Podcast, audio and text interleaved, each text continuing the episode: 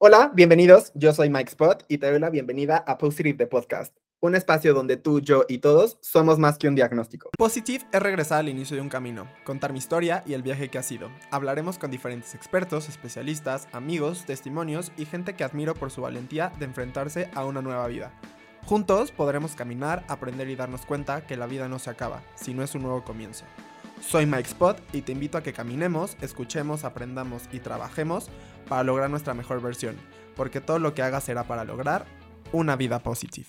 Hola, bienvenidos. Les quiero dar la bienvenida a este episodio. Eh, la verdad es que estoy muy contento y, muy feliz de, este episodio, ya que tengo invitada a una persona que nos va a hablar el día de hoy acerca de eh, la salud mental, que es un tema que he venido platicando y que he venido tocando en distintos episodios porque me parece que es la verdad bastante importante que podamos tener como la visibilidad de, poder estar lo más sanos posibles en, cuanto a la parte mental. Creo que es eh, una parte bastante importante de nuestro día a día que nos permite justamente desarrollarnos en distintas áreas y nos da de, alguna manera como esa eh, tranquilidad, creo, eh, para poder continuar con nuestro día a día. Les voy a presentar a nuestra invitada del día de hoy. Jimena Álvarez, eh, terapeuta humanista, eh, en la cual se enfoca justamente en, esta parte de poder brindar el apoyo a, personas que, necesitan de este encuentro, de esta ayuda, para poder eh, vivir un proceso de terapia. Les voy a contar un poquito acerca de, de quién es Jimena. Jimena es licenciada en psicología educativa, integrante de la red de terapeutas en el Centro de Salud Mental y Género de México eh, acompañamiento en liberación eh, corporal, tiene un diplomado en tanatología, eh, guía de círculos de mujeres y terapeuta floral en enfoque Batch, Master Trainee Internacional en risoterapia, médica y terapeuta de la risa y fundadora de Brigada de Sonrisas en México. También tiene la, el expertise de poder proporcionar o dar eh, conferencias a nivel nacional e internacional. Jime, bienvenida. Muchas gracias, Mike. Qué gusto. Gracias por la invitación. No, gracias a ti eh, por eh, poder brindarnos el tiempo, el espacio. La verdad estoy muy contento de, que puedas estar aquí. Jime es una gran amiga de hace muchos, muchos años. ha vivido justo conmigo diferentes etapas de la vida, literal mi niñez, hasta la vida actual. Y la verdad es que me da mucho gusto que ella nos pueda venir a hablar un poquito acerca de este tema. Ay, pues. Gracias, Mike. Qué bonito estar aquí y sí, acompañarte en todos tus proyectos. Estoy muy emocionada. Muchas, muchas gracias, Jimmy. Pues vamos a empezar.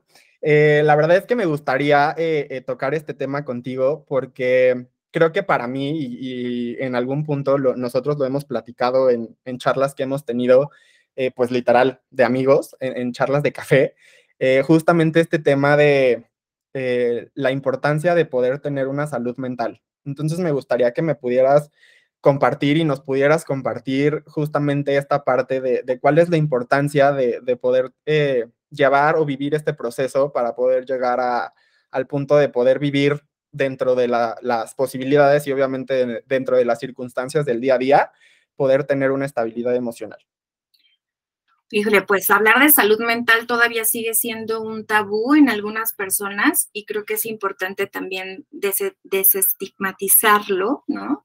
Eh, porque cuando se piensa de salud mental, se piensa que necesitamos estar en momentos o situaciones muy, muy difíciles o, estar en situaciones de, riesgo incluso para poder hablar o para poder atender la salud mental y no, no es así.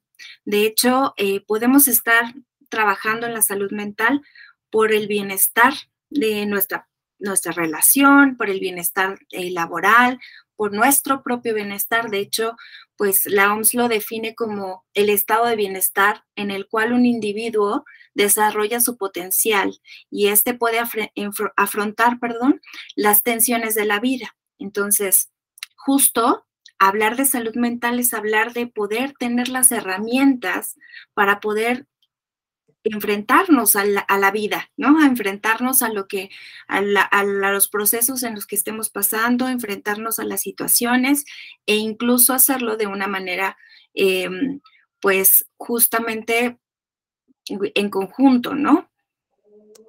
Súper, sí, creo que la verdad es que ese punto de, poder buscar la ayuda en, gente que realmente esté capacitada para poder eh, llevar un proceso justo terapéutico de llámese el problema que sea, creo que sí en ese punto es bastante, bastante necesario, ¿no? Y lo, que comentas de el tabú que, hay dentro en, en la sociedad o el, estigma que se tiene de llegar y decir que necesito ayuda, necesito a alguien que me pueda ayudar con tal o cual problema, creo que todavía actualmente llega a ser un poco complicado y, la gente todavía se rehúsa a que necesita ayuda, a buscar esa ayuda por lo que va a decir el de enfrente, por lo que va a opinar, porque piensen que estoy loco, porque, o sea, porque creo que es algo como muy característico del necesito ayuda es igual a que estoy loco o a que tengo alguna situación, ¿no?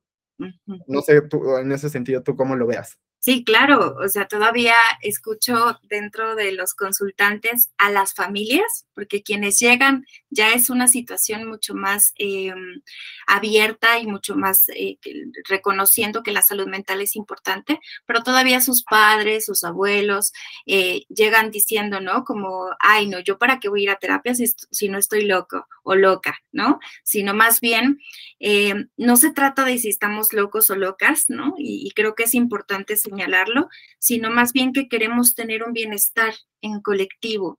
Somos personas sociales, somos, somos personas biopsicosociales que necesitamos eh, estar en contacto con otras personas y el estar en contacto con otras personas nos pasa algo. Las emociones aparecen cuando estamos en contacto con otras personas. Y eso, bueno, pues necesitamos reconocer cómo son nuestras emociones, cómo, cómo las, las, eh, las desarrollamos, cómo interactuamos para poder tener un bienestar este, personal y en colectivo. Entonces, es muy, muy importante poder hablar de esta parte de la salud mental, porque a veces creemos que solamente la salud física es la importante, ¿no? Si nos duele algo, tenemos que ir corriendo al doctor y, pero pues también si nos pasa algo, si estamos tristes constantemente, si estamos enojados constantemente, enojadas constantemente, enojades, justamente es, eso, señalar qué nos está pasando para poder eh, generar estas oportunidades para buscar las herramientas adecuadas para cada quien. Claro. Bueno, y ya como ah, entrando un poquito en materia, eh, ahorita mencionaste algo que, digo, tus consultantes, eh, justamente esta parte de cómo cómo llegar a pedir ayuda. O sea, digo, obviamente allá afuera hay cientos de personas que necesitan esta ayuda y que quizá por alguna razón, la que sea, quizá desconocemos esa parte. ¿Cómo llegar a pedir ayuda? O sea, ¿cómo es ese acercamiento con la terapia, con eh, el, terapeuta e, en, ese sentido? ¿Cómo, hacerle o cómo dar ese primer paso? Cada vez se acercan más consultantes a decirme, me recomiendo una amiga ¿no? O me recomienda un amigo. Creo que eso es primordial. A veces las amistades o las personas cercanas eh, nos dicen, oye, y si estás pasando por esto, ¿por qué no lo pasas con alguien que te pueda acompañar? ¿No? Em, justo los amigos, la familia, a veces apoyan esta parte de buscar la ayuda. Eh, en otras ocasiones he escuchado como, pues me metí a Facebook, en, bueno, en mi página, que casi la mayoría me busca por ahí. Em, de repente me dicen como, eh, estaba en, en Facebook buscando una psicoterapeuta y de repente me apareciste. Justamente también las redes sociales nos han sido una parte primordial para este vínculo entre la salud mental y las personas. Creo que la pandemia fue pieza clave y de ahí nos empezamos a mover, ¿no? Entonces, pues las redes sociales, el internet, este, los amigos, las amistades, los conocidos incluso. Em, ese es el primer, como el primer acercamiento que he escuchado. Y yo creo que la siguiente, el siguiente paso es escribirle a la terapeuta o al terapeuta, ¿no? Ese es el otro paso que es el, yo creo que es, yo digo que es el más difícil y el más valiente, Porque cuando decimos, no, sí, ya tengo que ir a terapia, esa parte es muy fácil, ¿no? Es como decirlo, pero ya hacerlo, ya pasar a la acción es la parte compleja. Entonces, eh, pues creo que ese es el primer paso, el, segundo paso más importante, porque el primero es buscar, buscar la ayuda. Hay muchas vías. Hay asociaciones, eh, hay justo centros de salud, hay hay personas que te pueden recomendar, o sea, creo que la ayuda la tenemos ahí un poco a la mano. El tema es pasar a la acción. Ese es el punto principal. ¿Qué voy a hacer cuando me enfrente, ¿no? A querer pedir ayuda. ¿A quién le pido la ayuda? Y creo que de ahí puedes partir a decir, bueno, conozco qué, qué, qué este, enfoques hay en la terapia, también esa parte es importante, como poder saber qué enfoques hay en la terapia para saber si se adapta a mí o no. ¿Qué tal que yo quiero una terapia presencial o quiero terapia online porque es más cómodo para mí, eh, cómoda para mí? Justo como, como ir generando estas preguntas para ir empezando ahí acomodar qué es lo mejor para ti. Creo que por ahí va. Ese es el caminito. Claro, no, y digo, creo que ahorita tocas un tema bastante, bastante bueno en el tema de redes sociales. Creo que últimamente, o, con, o sea, sí, vaya, eh, en, los últimos años, quizá, vemos o, escuchamos eh, que se ha normalizado un poco más justamente este tema, ¿no? El, tema de poder pedir ayuda, el poder eh, tener un acercamiento con un profesional de, de la terapia eh, por diferentes circunstancias, ¿no? Creo que, digo, ahorita se me viene a la mente esta parte de la alza que ha habido en, suicidios en, gente joven y que al final eso ya realmente se, se habla como un poco más eh, que, que, quizá a lo mejor años atrás, ¿no? Entonces creo que tocas ese, ese tema que me parece bastante, bastante bueno, bastante importante, de cómo le podemos dar esa visibilidad y poder normalizar el que todos en algún punto necesitamos pues de esa ayuda, ¿no? Sí, sí, sí. Sí, creo que, creo que esta parte de, de, reconocer que somos personas em, que conectamos con otras personas y que algo nos pasa, ¿no? Y creo que desde ahí podemos saber que pues, al final somos personas em, que generamos estos espacios en donde necesitamos de otros y otras. Total. Digo, y no nada más en cuestión terapia, digo, al final de cuentas ahorita igual que dices, ¿no? El saber que podemos necesitar del de al lado, del de enfrente, eventualmente también creo que es parte importante de saber que necesitas esa ayuda, ¿no? O sea, al final del día, ya el hecho de tener esa, como esa alerta de, de, de, sentir que te ayudó a lo mejor la plática con tu amiga, la plática con tu amigo, ya es creo que también el primer paso o el primer acercamiento para saber que necesitas de esa ayuda, ¿no? Sí, y ojo, cuidado con, darle todo el peso al amigo o la amiga, ¿no? También es súper importante pensar en la otra persona. A lo mejor nos puede escuchar y puede ser maravilloso, pero no tiene las herramientas para cuidar su propio proceso. O sea, al que me entregues toda la información, nosotros como profesionales tenemos un proceso de cuidado también. Y a veces como amiga y amigo no tenemos un proceso de cuidado y entonces tener toda la carga, híjole, es complicado. También hay que pensar en el otro o la otra. Sí, claro. porque los queremos, ¿no? Claro, totalmente. Bueno, y, este tema, justo digo, ya lo, tocaste un poco, pero creo que, ¿cómo sería o, cuál más bien, cuál sería la importancia de poder tener justo un acompañamiento? O sea, creo que ahorita lo tocaste, este tema de poder cuidar al de enfrente, porque creo que también es responsabilidad de cada quien el poder también algo que, dijiste que me pareció, me pareció bastante, bastante acertado, el tema de la colectividad, ¿no? O sea, saber que no somos individuales, sino somos colectivos. Justo, ¿cuál sería la, la importancia de poder vivir el proceso o el acompañamiento de alguien que realmente lo, lo sepa? Pues creo que ah, una parte importante es que alguien te va a escuchar sin juicio. ¿No? Porque a veces como amigos y amigas, aunque digamos que no tenemos un juicio, es imposible, es imposible no pensar en que queremos tanto a la otra persona que de repente decimos, oye, ya no regreses con ese ex, ¿no? O cosas así, o sea, constantemente buscamos la manera de, que, de que no haga eso que tal vez necesita pasar y transitar. Y como profesional, pues justo, no, no estamos en juicio, no conocemos, tenemos un vínculo, por supuesto, sin embargo, va a ser a favor de su proceso, no, eh, no a favor del amor que le tengo, ¿no? Y, creo que esa es la parte súper importante de división de, un profesional con, con, un amigo una amiga, porque he escuchado mucho esto dentro de los tabús que dicen, ¿para qué pago una terapia si ya tengo un amigo que me escucha o una amiga que me escucha, ¿no? Entonces, justo, pues, pues no es que pagues solo la terapia, sino que hay un, proceso que se lleva para este acompañamiento.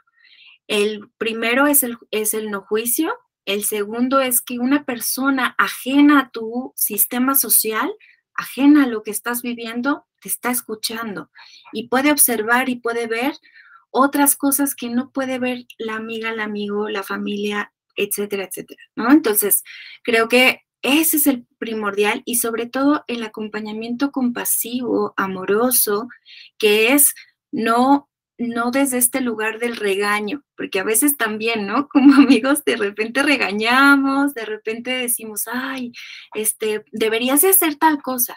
No, sino acompañar también implica poder preguntar, poder cuestionar a la persona eh, para que arme su propio camino, no para guiarlo, para, para justo arme su propio camino y que sea la persona quien se encargue de seguir ese proceso, no el terapeuta ni la terapeuta, sino la persona que está pidiendo el acompañamiento. Entonces, esas son, son grandes diferencias, parece que son pequeñas, pero de verdad en el espacio terapéutico es gigantesco. Claro. No, creo, creo que digo, ahorita me estaban haciendo muchos clics de lo que estabas diciendo, porque sí, eventualmente uno se acerca o acude al amigo, a la persona a la que le tienes confianza, a la que le puedes contar X problema. Y sí, digo, eventualmente, digo, tú, tú en algún momento eh, eh, tuvimos esa plática justo de, de cómo, más allá de que te pueda ayudar el consejo o el, eh, la opinión de, del de afuera, pues no es la misma que te va a dar el terapeuta. Digo, al final de cuentas, el terapeuta te lo va justo a decir desde el punto de tu proceso, de lo que puede convenir para que puedas vivirlo. Quizá a lo mejor sí te vas a tropezar y quizá lo vas a tener que vivir así, pero pues creo que sí, de alguna manera puede llegar a ser muy, muy distinto el cómo te lo va a decir el experto a cómo te lo va a decir el conocido, ¿no? Claro, y tampoco es como de ya no le digan nada a los amigos y amigas, ¿eh? No, no va por ahí. Al contrario, es una, es una posibilidad poder hablarlo y claro, es fundamental hablarlo, compartirlo a, a, nuestros seres queridos para poder, para que no te lo quedes. Sin embargo, este paso a la terapia es un paso distinto que puede ayudar a generar herramientas, cosa que no pasa con los amigos. Claro, digo, ahorita que dices esa parte, creo que fungiría tu círculo social o, tus conocidos o, la gente cercana a ti como tu red de apoyo, ¿no? O sea, creo que eso sería esa parte. Fundamental.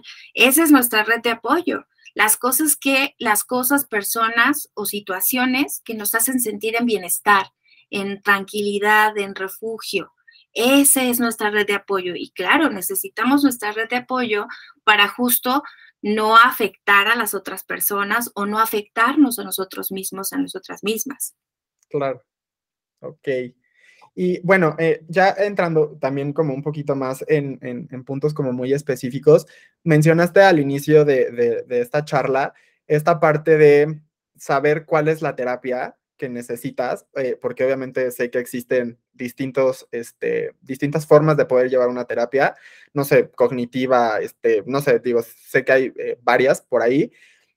O sea, ¿cómo tú saber primerizo a lo mejor en, llegar eh, con tu terapeuta y saber cuál es la terapia que tú necesitas o cuál es la que tú estás buscando?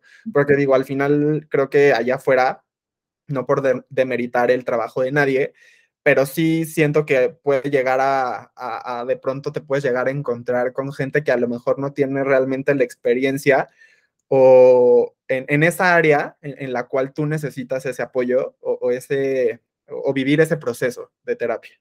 Yo creo que algo muy importante, aquí sí, aquí sí importa mucho la parte de, de, los amigos y las amigas o de las personas cercanas. Creo que algo importante es que a veces nos dicen como, ay, deberías ir a terapia, yo conozco esta. Tal vez la recomendación puede ser algo que pueda funcionar. ¿no? En algunos casos así me ha pasado que de repente escucho que mi amiga me dijo que esta terapia me puede ayudar, ¿no? O mi amigo, este, y funciona, ¿no? Le funciona porque lo conoces, porque sabes cómo a lo mejor pudiera ser, este, eso puede ser una, una vía. Eh, yo también les diría que prueben, prueben las terapias, o sea, si hay posibilidad de que puedan eh, asistir a terapias que les llamen la atención, que investiguen sobre qué tipo de terapias hay.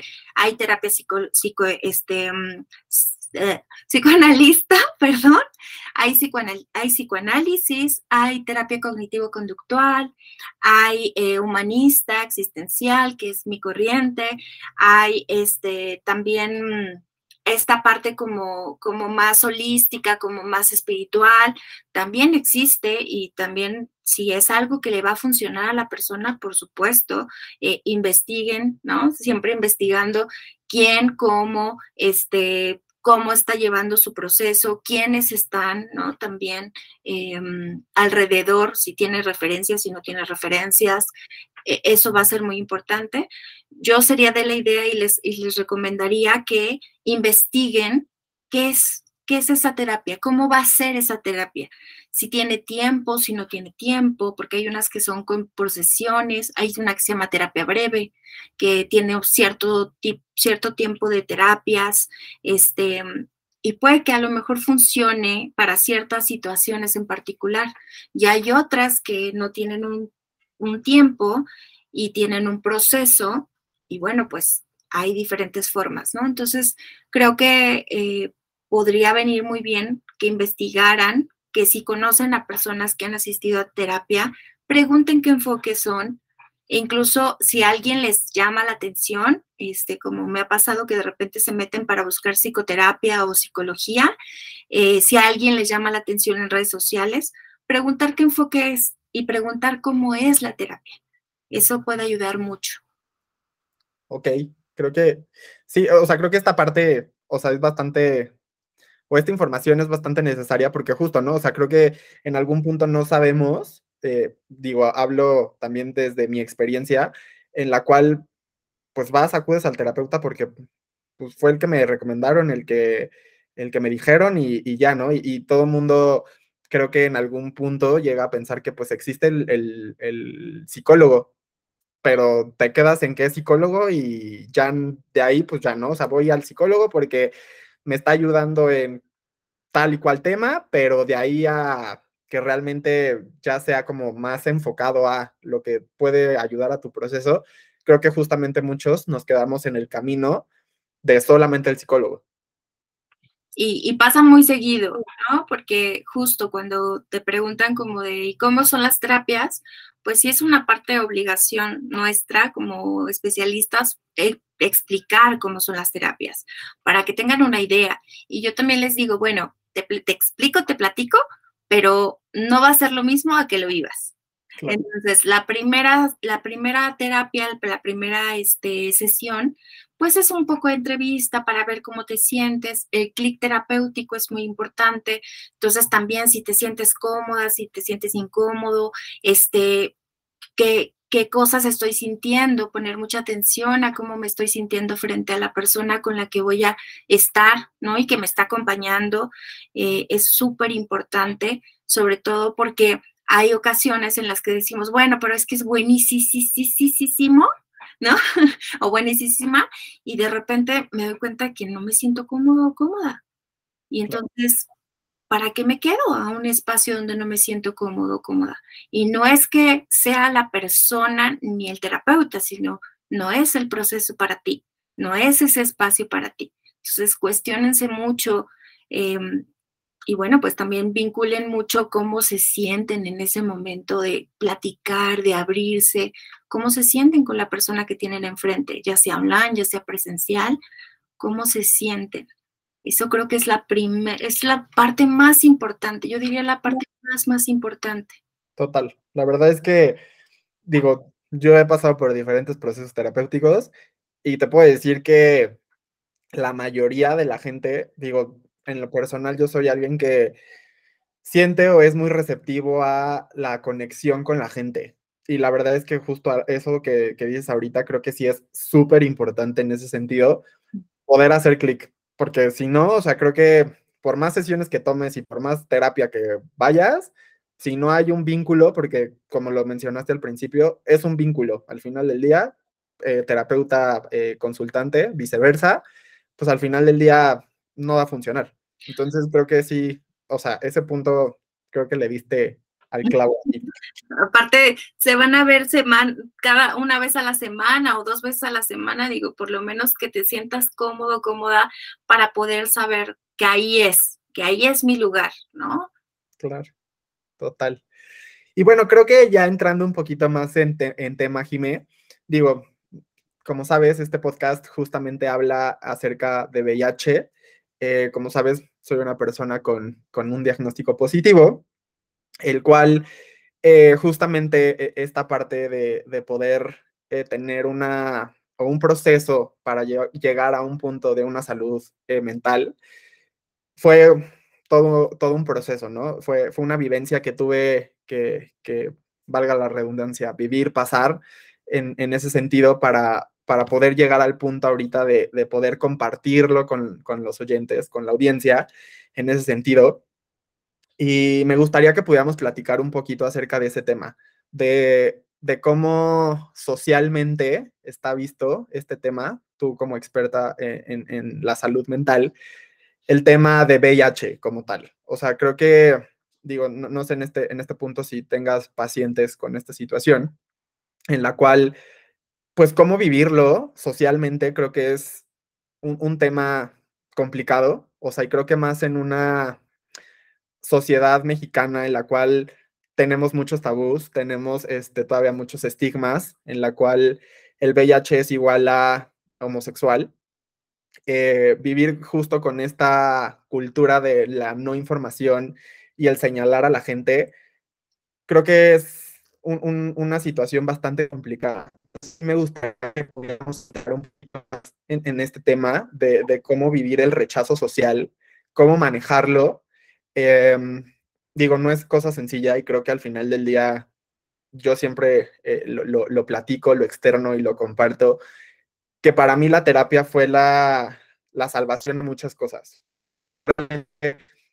Como lo comenté en, en uno de los episodios, yo crecí en un, eh, en un eh, ambiente familiar, del cual es una familia, eh, pues vaya, con, una crianza muy mexicana, muy machista, de religión católica.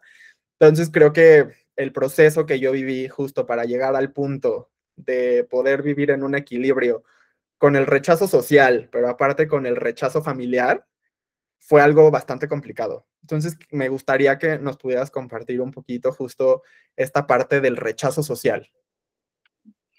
Híjole, yo creo que eh, en muchos, eh, es un tema, el rechazo es un, es un punto, es, de hecho es una herida, ¿no? Que, marca muchas situaciones y mucha, mm, eh, sobre todo mucho, mucho contacto con la emoción del enojo o la tristeza. El rechazo puede ser parte importante de cómo me aíslo o cómo no interactúo, ¿no? Ante las situaciones, ante las personas, ¿no? Entonces, em, creo que la desinformación, y creo que lo has, dicho tú mucho en, este, en este podcast, la desinformación, el poco conocimiento a, a las situaciones diversas, abre este panorama para poder decir o pensar algo distinto, algo que está erróneo. Entonces, eh, pues mi experiencia con respecto a esta, a esta parte es que se vive con mucha defensa eh, mis consultantes de repente llegan con mucha defensa, de, de repente llegan como, como pues pensando que también la persona que va a estar enfrente de la terapia, ¿no? Te, te voy a hablar desde este lugar, eh, enfrente de la terapia también me va a juzgar, también me va a rechazar, ¿no? Y no, no, para nada, para nada es así. Al contrario, eh, este es un punto principal de cómo se vive, porque pues es una realidad que yo no puedo hablar de algo que no conozco, pero sí puedo estar acompañando a una persona porque es persona. Entonces, creo que eh, hablar de esta parte del rechazo viene más de manera más individual. Eh, cada quien lo vive de, manera distinta. He conocido a personas, eh, bueno, tengo algunos consultantes con diagnóstico positivo, el cual lo ha vivido desde un lugar en donde ya se sienten muy, muy bien ya están estables, a muy mal, eh, en el sentido en el que no lo han compartido con sus familias, no lo han compartido con, ni siquiera compartido en, el primer espacio fue compartirlo en la terapia, ¿no? Entonces creo que, más allá de hablar de rechazo eh, como tal, porque cada quien lo vive de manera distinta, creo que podemos hablar de el impacto que tiene el no tener a una persona para poder hablar de lo que me está pasando.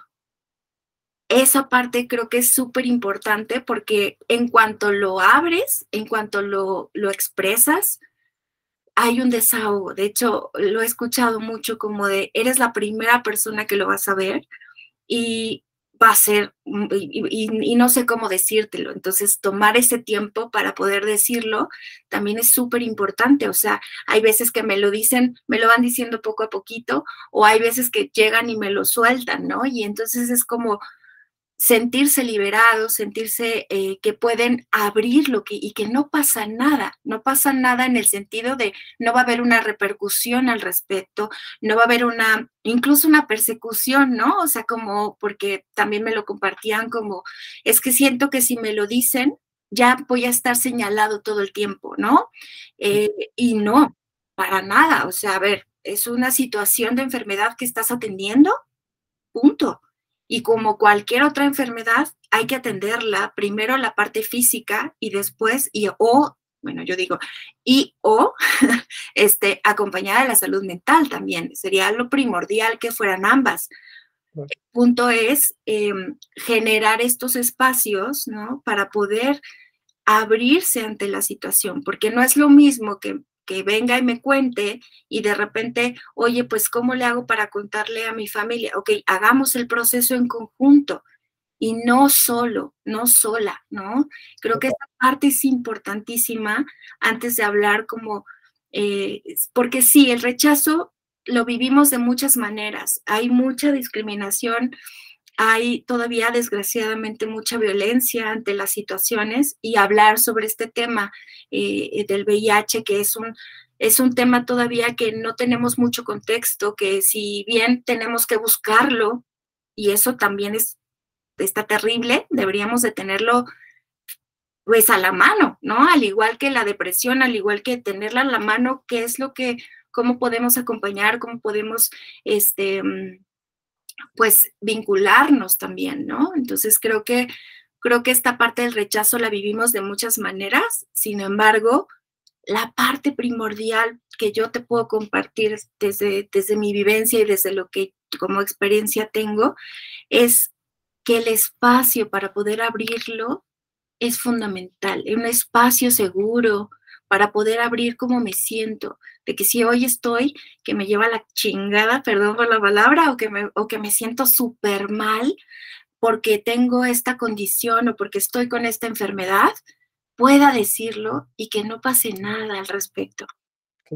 Esa parte es primordial, poder externar cómo nos sentimos, cómo, cómo estamos ante la situación, porque damos por hecho que o la pasamos terrible o ya estamos muy bien, ¿no? Pues no sé, no lo sé, ¿no? total, total. Creo que justo, o sea, algo que, que, quiero preguntarte, justo esa parte de un espacio. Em, llega un punto, obviamente, en el que tú necesitas decirlo y en el que necesitas en el contexto que quieras, ¿no? Yo lo ponía justo en el tema de cuando estás dateando, cuando estás en pareja, justo ahorita algo que tocaste súper este, interesante, el a veces no compartirlo ni siquiera con la familia. O sea, ¿cuándo realmente es un buen momento para poder compartirlo? Porque desde mi punto de vista y lo que yo he compartido en diferentes episodios, es que tu, tu decisión y el momento en el que tú lo quieras compartir es en el momento en el que tú te sientas listo para poder compartirlo si lo quieres compartir. Si no lo quieres compartir, o sea, no tienes por qué hacerlo. Y también creo que cuando estás en pareja, pues no nada más tú eres justamente parte de, de la pareja, justo, es pareja, dos, ¿no? Entonces, al final del día, el hecho de tener relaciones, el hecho de vivir eh, una, una, intimidad de pareja y demás, pues al final del día, pues es cuestión de dos, ¿no? Y si tampoco quieres compartirlo en ese momento, desde mi punto de vista y desde igual creo que mi experiencia, pues no, no lo necesito compartir, mientras al final de cuentas ambas partes, o sea, cuidemos esa parte, porque no nada más es responsabilidad mía como persona con VIH, sino también el de enfrente que también cuide esa parte pienso yo. Digo, no sé, aquí igual, o sea, si puedas como compartirnos esta, esta parte, porque digo, no siento que haya un timing o, un tiempo en específico como para poder llegar y decir, soy fulanito, tengo VIH y no sé, ¿no? No, definitivamente no. No hay un tiempo eh, para nada que no sea que no sea fácil. ¿no? Decir, creo que esa parte em, de saber en qué momento quieres compartir, pues tiene que venir mucho de cómo te sientes al respecto. Me siento, ¿cómo me siento? Pues a lo mejor no tengo ni idea cómo me siento, me siento confundida, confundido eh, y no tengo ganas de saber qué pasa, también es muy válido.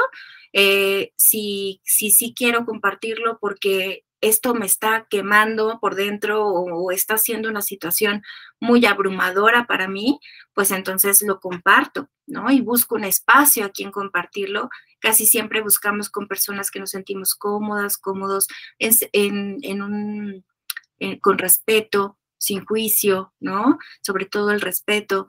Entonces, bueno, pues no hay un tiempo, pero sí creo que hay una situación eh, en donde tenemos que ser conscientes de que algo nos pasa. Y para llegar a ser conscientes, pues es saber, es responsabilidad de cada uno y cada una de saber qué nos está pasando físicamente, qué nos está pasando emocionalmente, qué nos está pasando en nuestros espacios, eh, en todas nuestras áreas de, de, vida, ¿no? Claro. No, y creo que también tiene mucho que ver con el tema de la desinformación, ¿no? Porque al final, justo eso que dices, no es algo que tengamos a la mano y que eh, sea normal, vaya, o sea, por, llamarlo de alguna manera, porque digo, no, es como que sea normal la situación, pero creo que justamente eh, platicándolo con un, con un amigo, justo él me decía, ¿no? Pues es que justo cuando yo llego y se los comparto porque estoy saliendo con alguien, se van. Entonces ya no sé en qué momento compartirlo. Y era lo que yo le decía, ¿no? O sea, al final, pues tú lo vas a compartir cuando tú te sientas listo y si no lo quieres compartir, tampoco tienes que ir por la vida compartiéndolo. O sea, algo que yo, yo viví en su momento fue que realmente mm, no lo compartí en su momento con nadie. O sea, sabía mi familia y algunas personas cercanas a mí, pero realmente que fuera algo que la gente supiera, tardaron muchos años para que la gente realmente lo supiera. Justo por eso que dices, ¿no? Por el miedo al rechazo, por el miedo a la ofensa, por el miedo a que la gente no sabe respetar, no vivimos en un entorno de respeto en lo absoluto. Y siempre es como justo, ¿no? Esto que decías de sentirme señalado, sentirme perseguido, me van a juzgar, me van a decir. Y creo que eso lo viví y en, uno de los episodios lo dije, ¿no? Mi mayor y más grande miedo era enfrentarme a mi familia, no a mi núcleo familiar, porque mi núcleo familiar lo sabía, era saber qué iba a pasar la, otra parte familiar, de saber que obviamente en, algún punto se los dije, ¿no? Gay con VIH iba a ser eso una cosa, o sea, un, tema bastante grande, ¿no? Entonces creo que esa parte justo, o sea, no sé, digo, ahorita que lo, mencionas en ese sentido, creo que, que concuerdo contigo, en el momento que tú te sientas seguro, y en el momento que lo quieras compartir. Y eso es algo que he repetido en muchos episodios porque creo que es algo bien importante, ¿no? En ese sentido de, de pues primero tener la confianza contigo y la seguridad, la aceptación, porque creo que esa también es una parte importante que en cualquier proceso, o sea, llámese el, que sea, no nada más en, en, cuestión VIH, pero creo que el proceso que tenemos que vivir de aceptación, creo que también es bastante importante, ¿no? Este, este proceso. Claro, y también reconocer en qué, en qué postura estoy. A ver, yo no, no, no sé. Esa es la postura que estoy. No tengo idea. Estoy confundido, estoy confundida. Eh, me está abrumando, no me está abrumando, la estoy ignorando, ¿no? O sea, por eso es tan importante hablar sobre el tema. Es, es, ok, si no lo quiero decir, bueno, entonces escucho a otras personas, ¿no? Por eso esta maravilla del podcast ahora, que podemos justo escuchar otras, otras versiones de otras personas y entonces me voy identificando poco a poco voy conociendo un poco cómo se siente la otra persona y, ahí identifico cómo me siento yo, porque creo que, que, a veces, mm, bueno, no creo, a veces ignoramos lo que nos está pasando por miedo, ignoramos porque no queremos enfrentarnos, porque, porque es demasiado y, es muy válido. Entonces la idea es justo como pues abrirnos a la posibilidad de conocer lo que otros están pasando, ¿no? Eh, no sé, también, ahorita me hiciste acordarme de algo en consulta que me decía eh, mi consultante, estábamos hablando sobre la depresión y pareciera que ahora ya se habla mucho sobre depresión, ¿no? Y digo pareciera porque me sorprendió mucho la versión que le dieron sus papás eh, a una ya adulta de 24 años, eh, que justo le decía como, em, pero es que tú solo estás triste, no estás deprimida. ¿Cuál es la diferencia? ¿No? O sea, a ver, ¿desde dónde estamos hablando? ¿Desde lo que vemos? ¿Desde lo que estamos sintiendo? Eh, ¿Quién está diciendo eso? ¿Por qué? ¿No? Eh, todas estas cuestiones. Por eso es tan importante empezar a hablar sobre la salud mental, nuestras emociones, lo más básico. Si me enojo, ¿cómo me enojo? Si me pongo triste, ¿cómo me pongo triste? Si me pongo muy feliz, ¿qué pasa conmigo cuando estoy muy feliz? ¿Qué pasa cuando tengo miedo? ¿Qué pasa cuando estoy en amor, cuando estoy enamorado, enamorada? ¿Qué pasa conmigo? Ese es el primer paso para poder identificar y creo que ahí viene la otra parte, ¿no? O sea, a ver, ya sé que me está pasando esto, sé que eh, soy un diagnóstico positivo, ¿qué hago con esto? ¿Me está dando miedo? ¿No me está dando miedo? ¿Me acerco a personas que no conozco? ¿Me acerco a personas que sí conozco? ¿Qué pasa? Y creo que no necesariamente ahí tienes que decir, oye, yo también. Ahí me acerco un poco a la situación y creo que las redes sociales han sido algo primordial. Cuidado con el autodiagnóstico, eh, pero por ejemplo, en TikTok, que, se habla todo el tiempo de mil cosas, ¿no? Y que de ahí he escuchado a personas de, es que yo escuché esto, esto, ya estoy como que siento que va por ahí. Ok, vamos a ver por qué piensas que va por ahí, ¿no? Eso se los, por favor, platíquenlo con sus terapeutas o platíquenlo con profesionales si realmente hace sentido con ustedes o no, pero puede ser una vía. Yo sí creo que es, puede ser una vía para poder identificarnos con alguien más, ¿no? Entonces, por ahí puede ser. Sí, total. Creo que algo que ahorita mencionabas igual, o sea, el, tema de normalizar nuestras emociones, o sea, porque creo que nos cuesta mucho trabajo el poder mostrarnos en nuestras diferentes facetas de, emoción, ¿no? De pasar de la felicidad a la tristeza, de la tristeza al enojo, del enojo a lo mejor al amor. Y era algo que les compartía, ¿no? Que yo les decía, es que aprendí a vivir mis emociones, o sea, de verdad aprendí a vivirlas. Y creo que en el momento de cuando las aprendí a vivir, fue el momento en el que justo creo que conocía esa versión de Miguel, ¿no? Esa versión de decir, no pasa nada si hoy estoy triste y mañana estoy muy feliz, pero pasado mañana a lo mejor justo lo decías, estoy que me lleva la chingada y tampoco pasa nada, ¿no? O sea, creo que esa parte, creo que es parte del proceso, ¿no? E, e, esa parte, o sea, yo identifiqué justamente, y es algo que también me gustaría que nos compartieras, esa parte de los procesos. O sea, creo que el proceso, pasas por diferentes procesos, pero creo que los procesos que yo identifiqué que normalmente la, gente llega a suceder, es eh, el proceso justo de la aceptación, la victimización, la autocompasión, el sabotaje, porque creo que, o sea, ahí te puedo decir que experto en el tema de sabotearme 24/7, porque al final era como, es que tengo esta condición y no puedo, eh, no me puedo permitir ser feliz porque, hey, alto, no, ya no puedo, o ya no puedo ser feliz con una pareja porque tengo VIH. Entonces, creo que esa parte como del autosabotaje es una, o sea, es una parte como súper, o sea, dentro del proceso, como muy fuerte, y la parte ya como tal del duelo que uno vive, porque al final creo que las diferentes vivencias o circunstancias de la vida son duelos, o sea, cuando se terminan, cuando pasan o cuando algo sucede. Y creo que no, no, no hablamos tampoco de eso, de todos, de todos esos procesos que te acabo de mencionar. obviamente, corrígeme si estoy mal. Este, pero bueno, ¿qué pasa con estas cosas?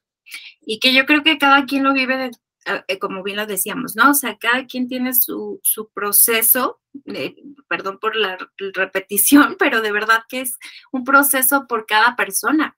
¿Y a qué me refiero? Sí, a veces pasamos por esto que acabas de mencionar, ¿no? Como la victimización, la aceptación, sería, creemos que sería la parte principal, pero a veces es la última.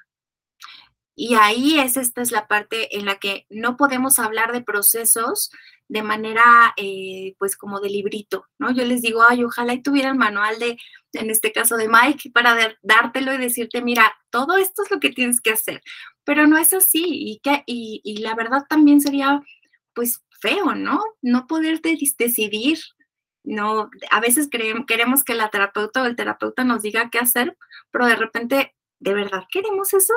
Que alguien más nos diga, esa, es, esa parte a mí me parece muy curiosa, pero justo em, se nos olvida que somos personas cambiantes. No estamos en el mismo lugar ni por la edad, ni por la experiencia, ni por el tiempo, ni no estamos en el mismo lugar. O sea, hoy no es lo mismo, aunque me ponga la misma ropa, no es lo mismo. Vivimos situaciones distintas. Y justamente por eso no puede ser un proceso lineal. El proceso se vive de manera distinta y diversa. Algo que, también es importante aclarar aquí y creo que, creo que me parece importante es esta parte en la que creemos que porque haya una condición, esa es la condición y ya eso me marca, eso soy, ¿no? Y en realidad no, también eres tu pasado, también eres tu presente. ¿Y qué está pasando con esto? ¿Cómo llegaste a ese punto también? ¿No?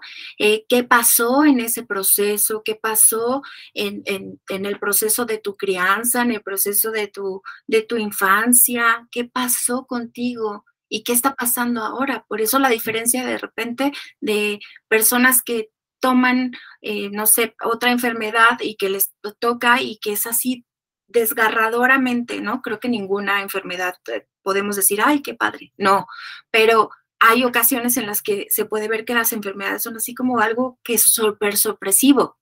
Ok, entonces, ¿cómo reacciono ante eso? ¿Qué, me llevó a, tener esta situación? Si fue, si fue mi responsabilidad o no culpa, sino responsabilidad, o es algo genético, o qué, me pasó en ese lapso también. Creo que es algo que se ve, no, es, no creo, es algo que se ve en la terapia y que es importante también tocarlo, que no solamente es tocar el tema de la enfermedad como tal y cómo estoy sintiéndome, eso es súper importante, pero también cómo lo he vivido, cómo lo voy, cómo lo he vivido de manera este, eh, presente, cuánto tiempo llevo, porque también a veces llegan personas con mucho tiempo del proceso y apenas están en la aceptación.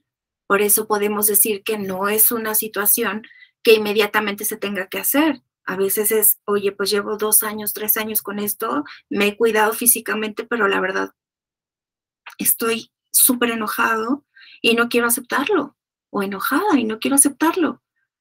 Entonces, también eso, no hay un proceso lineal, no hay una sola forma de hacer las cosas, sino justamente pues es muy personal, muy individual El tema es no hacerlo solo, sola.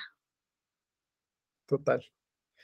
Bueno, y creo que ahorita complementando un poquito con eso, o sea, la parte, me, gustaría como que pudiéramos platicar un poquito ya, justo cerraste con algo de estar enojado, estar enojada, pero justo cuando llegue ese punto en el que ah, ya lo aceptaste, ya lo asimilaste, ya de alguna manera eh, pasaste ese proceso, aprender a vivir con ello, creo que es de las cosas más complicadas, justo, o sea, porque obviamente te cambia justo todo, todo tu esquema dentro de, tu vida al final. ¿Cómo aprender a vivir con ello? Mm. Híjole, me parece que es muy, muy personal. Y, y, perdón que sea tan reiterativa, pero es que a veces creemos que hay un solo camino y no es así. Em, tengo cinco años dando terapia, no, siento que todavía no es mucho y, he aprendido muchísimo. Em, el punto aquí es que me doy cuenta de que justo los procesos y las vivencias van de la mano a qué tanto quieres tú estar en bienestar también, qué tanto puedes estar en bienestar también. Si tienes los medios, no tienes los medios, eh, si tienes la red de apoyo, no la tienes, hay gente que no tiene red de apoyo y llegar a una estabilidad es mucho más complejo que unas personas que sí tienen red de apoyo. Eso, eso también es importante señalar, ¿no? Entonces, creo que cuando estamos en bienestar o estamos en tranquilidad o en asimilación, es cuando logramos compartirlo. Más allá de saber si ya no estoy enojada o enojado, porque híjole, se vale estar enojado, enojada, se vale estar en tristeza, se vale estar en miedo, se vale estar inconforme, justo porque no solamente es, es un proceso y ya, ¿no? O sea, ya, ya lo acepté, ya lo asimilé, ya estoy bien.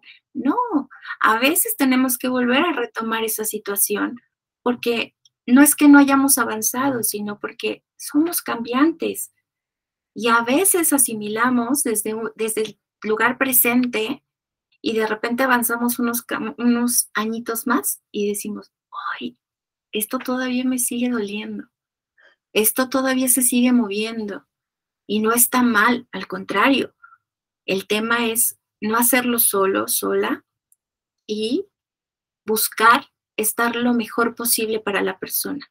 ¿Y qué es lo mejor posible? Lo que te haga sentir bien y cómoda, cómodo. Es importante em, no solamente pensar en que ya si asimilamos estamos felices todos los días, ¿no?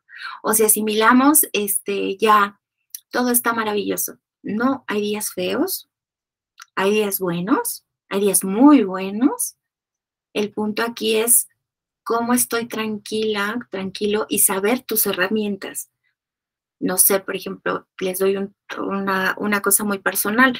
Yo tengo, eh, bueno, estoy diagnosticada como depresión y ansiedad, últimamente más ansiedad por el tema de estar en casa y de repente empiezo a sentir el hormigueo y digo, ya, ya se detonó. A ver, ¿qué se está detonando? Ok, ansiedad. ¿Qué necesito? Bueno, tal vez necesito ir a caminar. No, no quiero. Bueno, pues entonces necesito eh, buscar una película que me reconforte ok, entonces, ¿puedo dármelo o no puedo dármelo? Eso ha sido años de terapia y seguirán años de terapia porque ahorita me funciona una película, pero no sé más adelante que me funcione.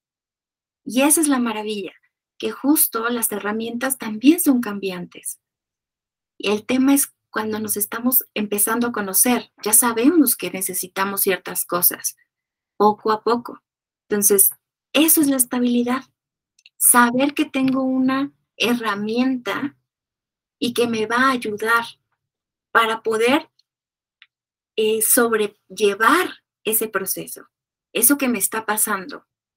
Sí, creo que esta es la parte del autoconocimiento, ¿no? O sea, al final del día, o sea, y no es justo lo que dices, no es algo que sea de hoy para mañana, sino pues Exacto. Y, no tampoco decimos años, o sea, hay gente que en, en poco tiempo identifica las herramientas, solamente necesito un acompañamiento. El punto es ¿qué cosas necesito? O sea, ¿cómo busco las herramientas? Pues no, a veces no puedo solo, a veces no puedo sola. Entonces, una ayuda extra que es la terapia o un acompañamiento en grupo, también hay terapias grupales, hay infinidad de opciones para poder acompañar. Pues bueno, la idea es justamente eso, cómo identifico y qué, qué necesito para estar, eh, para sobrellevar ese proceso. Esa es la estabilidad. ¿Cómo sobrepaso esto que me está sucediendo? Porque no lo podemos quitar. Esa parte creo que a veces se nos olvida porque queremos las cosas rápido, ¿no? Somos, pues, nuestra vida es rápida, nuestra, nuestra sociedad es ya, ya levántate, no estés triste, ¿no? Y hay mucho, mucho de, de, que no puedes estar en ansiedad, que no puedes estar en, en tristeza y ve a terapia para que se te quite. Pues no, no se quita. Se puede sobrellevar y puedes calmar la situación y puede no aparecer, pero no se quita.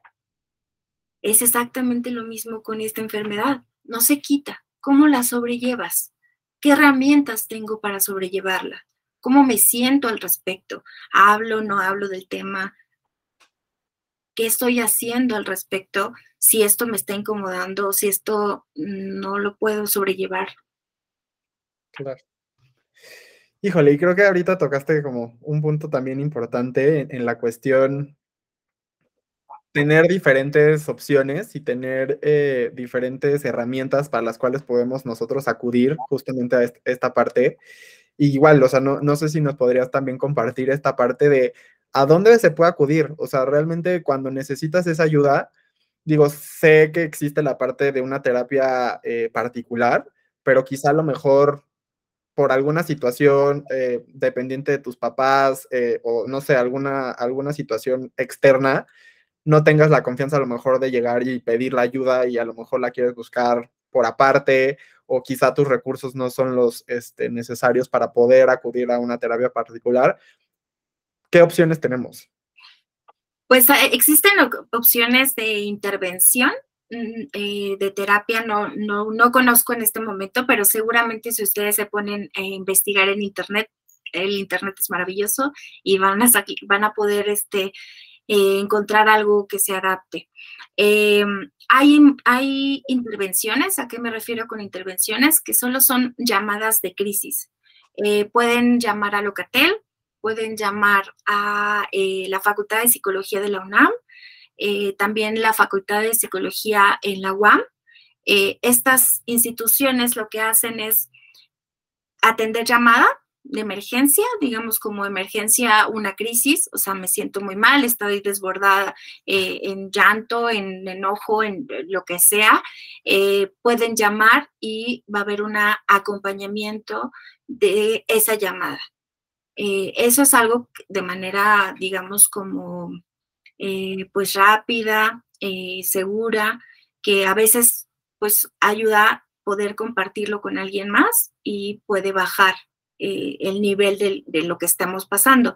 El proceso como tal pues tendría que ser en otro espacio. yo pertenezco al Centro de Salud Mental y Género de México.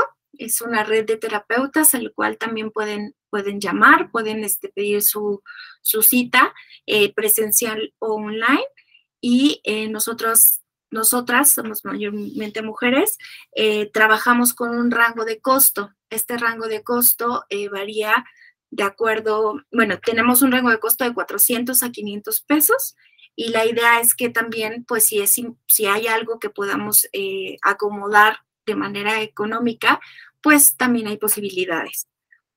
Yo, soy una persona que también bajo un poco más el costo y mi costo más bajo es de 300 pesos. Entonces también esa es una opción. Em, y bueno, creo que esos es ahorita los que, los que conozco de manera un poco más baja, pero estoy segura que, bueno, no solamente pueden este, buscar en internet, sino también eh, pues el servicio médico del IMSS, este, también atiende, eh, tiene sus, citas psicológicas. Me parece que tienen que pasar primero por médico general y luego pasar a médico, este, bueno, al psicólogo. Eh, esas vías ya si es un caso de crisis eh, importante, este, pueden asistir al hospital psiquiátrico. Juan Ramón de la Fuente atiende a cualquier persona, no necesitas ningún servicio, este, seguridad social este, para que puedas asistir. Ok, perfecto. Y bueno, creo que algo que, me gustaría que también nos compartieras, eh, Jime, en este sentido, eh, no sé, algún consejo eh, para construir una salud mental, algo que nos quieras compartir al respecto. Eh, creo que ahorita tocamos bastantes puntos, pues, interesantes, que no nada más pueden servirle a una persona con VIH, sino en general, digo, nos centramos un poquito en el tema, pero creo que básicamente serían los principios para cualquier tema, situación que estés viviendo. Digo, al final, llámese el tema que sea, pero me gustaría que nos pudieras a lo mejor compartir algo que, pudiera construir esta parte. Pues creo que nuestra salud mental, pues parte del bienestar. Entonces, buscar qué nos hace sentir mejor, ¿no? O sea, cómo podemos estar em, en tranquilidad, en armonía, eh, no, no, este, normalizar las, las emociones. Por ejemplo, he escuchado mucho como, es que yo me enojo mucho, pero así soy, ¿no? O, yo lloro por todo, pero pues así soy, ¿no? Eh, pues no normalizar las, las emociones va a ser muy importante, sobre todo porque eh, pues ninguna emoción se tiene que quedar mucho tiempo. Las emociones transitan, eh, es importante saber que se siente que, transitaron, o sea, pasé dos días, tres días, cuatro días con, llanto, ya no es algo normal. Eh, hoy un día llorar y porque necesitaba sacarlo, ok, bueno, está dentro del rango del bienestar para poder transitar las emociones. Pero sí es importante no normalizar las emociones, buscar nuestras redes de apoyo, eso es importante. A veces eh, conocer a personas nos, nos, ayuda a vincularnos de mejor manera, em, revisar, algo que es muy importante, es revisar cómo estoy en mis espacios, cómo estoy en mi entorno laboral, cómo estoy en mi entorno familiar, cómo estoy en mi entorno de amistad, cómo estoy conmigo, si estoy, si me siento cómoda, no cómoda, si me siento feliz, si no me siento feliz, este, si estoy en en incomodidad, pero es una incomodidad que estoy sobrellevando, que tanto la estoy normalizando. Cuestionarnos un poco más cómo estamos. El día a día nos come y no nos cuestionamos qué está pasando con nosotros y nosotras, ¿no? Creo que ese sería el primer punto. Y posteriormente buscar algo que nos haga sentir, eh, pues, cómodos, cómodas y, en bienestar. No sé, hay cosas que no requieren dinero, como ir a un parque, como ir al contacto con la naturaleza en un parque, este, caminar, em, hacer alguna actividad física, eh, algo que nos haga sentir bien, incluso leer un libro, ver una película, una serie, lo que nos haga sentir tranquilos, tranquilas, ese sería el primer paso. Y por supuesto, buscar ayuda si es necesario. Súper, Jime. Pues hasta, hasta aquí vamos a, llegar al episodio de hoy. La verdad es que me da muchísimo gusto tenerte aquí. Te agradezco muchísimo el tiempo, la información que nos compartiste.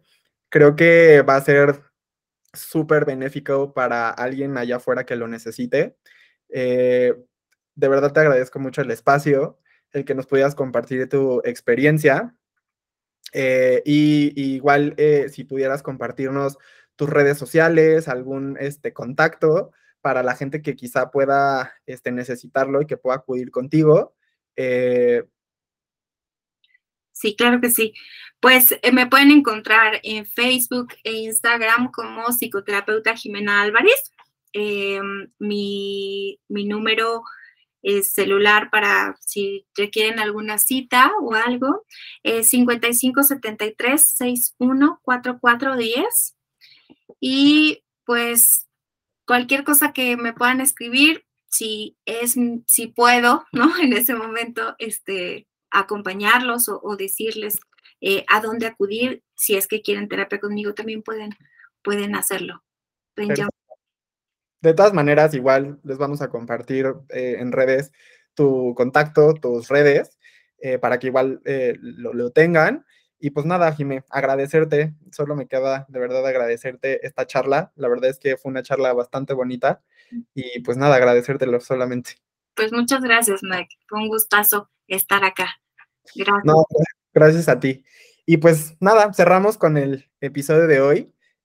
Y no olvides eh, seguirme en mi Instagram como MikeSpot, las redes de NNBX y recordarte que este podcast lo puedes encontrar en todas las plataformas digitales. Nos vemos cada miércoles con una nueva charla que tendremos entre tú y yo. Y soy Mike Spot y solamente te pido una cosa. Piensa positivo.